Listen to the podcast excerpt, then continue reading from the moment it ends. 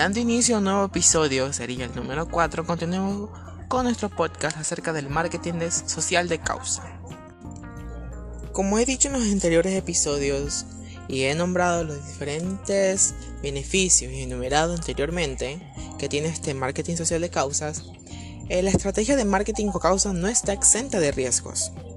Por ejemplo, las organizaciones no lucrativas pueden llegar a perder flexibilidad organizacional y de autonomía en el desarrollo de este tipo de acciones, e incluso ver dañada su imagen. Igualmente, la percepción por parte de los consumidores de que las empresas que se hacen uso de esta estrategia tienen un comportamiento oportunista o de que se están aprovechando de esta organización no lucrativa son tan solo algunas de las críticas que el uso de marketing de causa ha recibido a lo largo de la implementación de esta.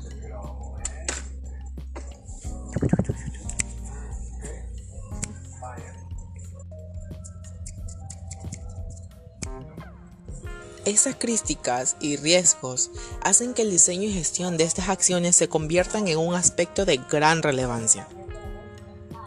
En este contexto y desde la perspectiva de las empresas con ánimo de lucro que implican esta estrategia, parece necesario formular las siguientes preguntas.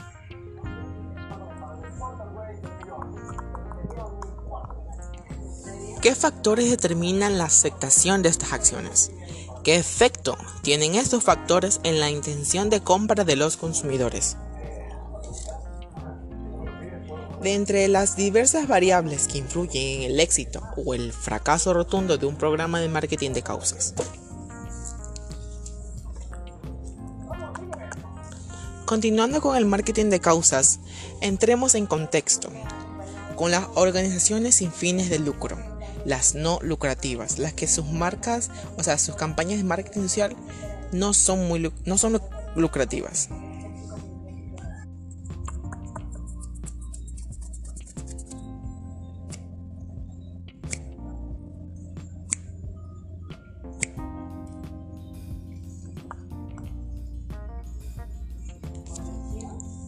Debido al desarrollo de las acciones sociales en la actualidad, las instituciones no empresariales están proliferando y al igual que el resto de las organizaciones se enfrentan al problema de cómo organizar las relaciones de intercambio con públicos heterogéneos y dispersos.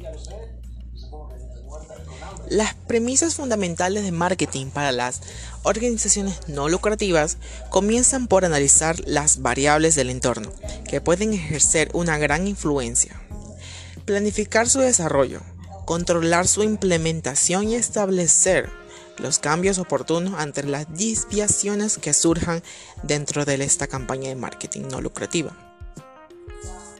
La instrumentación de un programa estratégico de marketing presenta diferentes diferencias específicas respecto a los paradigmas de marketing de las empresas. Se pueden destacar tres grandes discrepancias en la relación a su oferta, demanda y finalidad.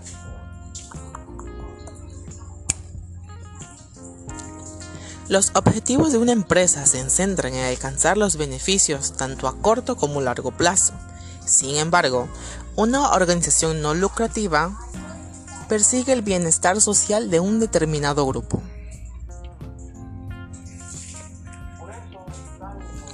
El mercado de una organización no lucrativa está caracterizado por la existencia de necesidades insatisfechas y públicos que generalmente tienen un deseo, pero no poseen el poder adquisitivo o el acceso al mercado.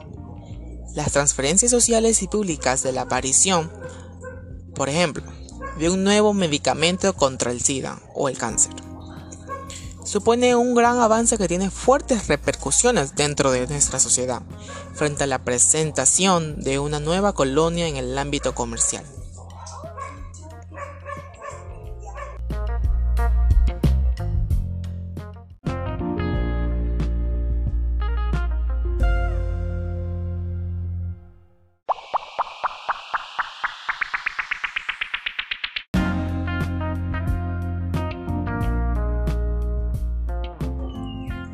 Desarrollo de un programa estratégico de marketing se identifica, en primer lugar, el público objetivo. Las organizaciones no lucrativas se enfrentan a dos tipos de públicos, que son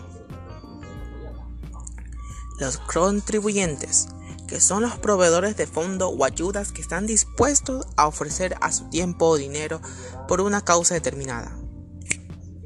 Los clientes, personas o grupos sociales con necesidad o bienes de servicios.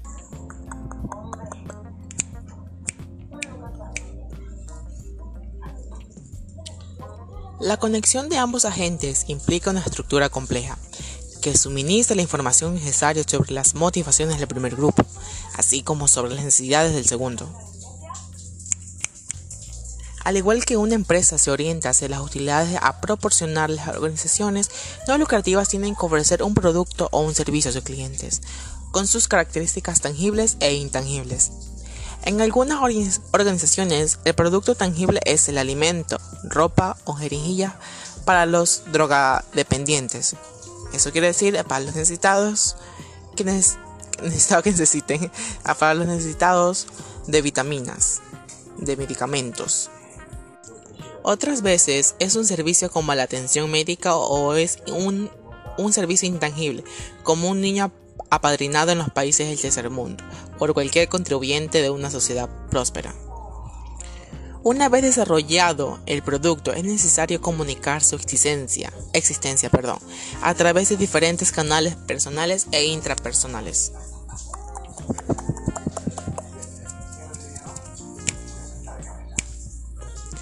Los canales personales.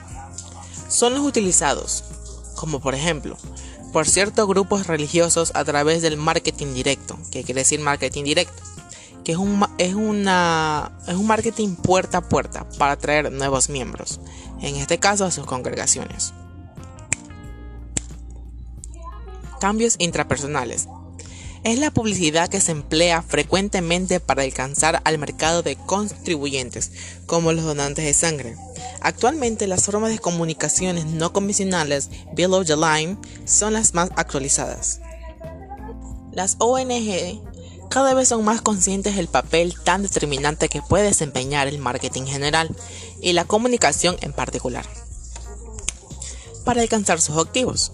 Es preciso reconocer que las políticas de comunicación, salvo excepciones significativas identificadas en la ONG eh, de implementación mundial, venían siendo limitadas o inexistentes en su, en su totalidad. Su objetivo concreto hasta ahora era captar fondos para alguna actividad determinada. Hoy en día, la mayoría de estas organizaciones son conscientes del papel que desempeñan como grupo como grupos de presión ante los gobiernos o ante grupos internacionales. Quizás lo más importante aquí es el papel que desempeñan en la movilización de sociedad por causas a nivel mundial. Además, actúan también como agentes creadores de la opinión pública. Y hasta aquí llegamos en este último episodio, el final del podcast. Les agradezco por escucharme y espero que nos volvamos a encontrar en una siguiente entrega. Y por favor, no te olvides seguir nuestras redes sociales del Sistema Integrado de Medios de la Universidad Estatal de Milagro UNEMI Virtual. Encuéntranos en todas las plataformas virtuales, tal como te lo dije. Sistema Integrado de Medios, SIM. Búscanos.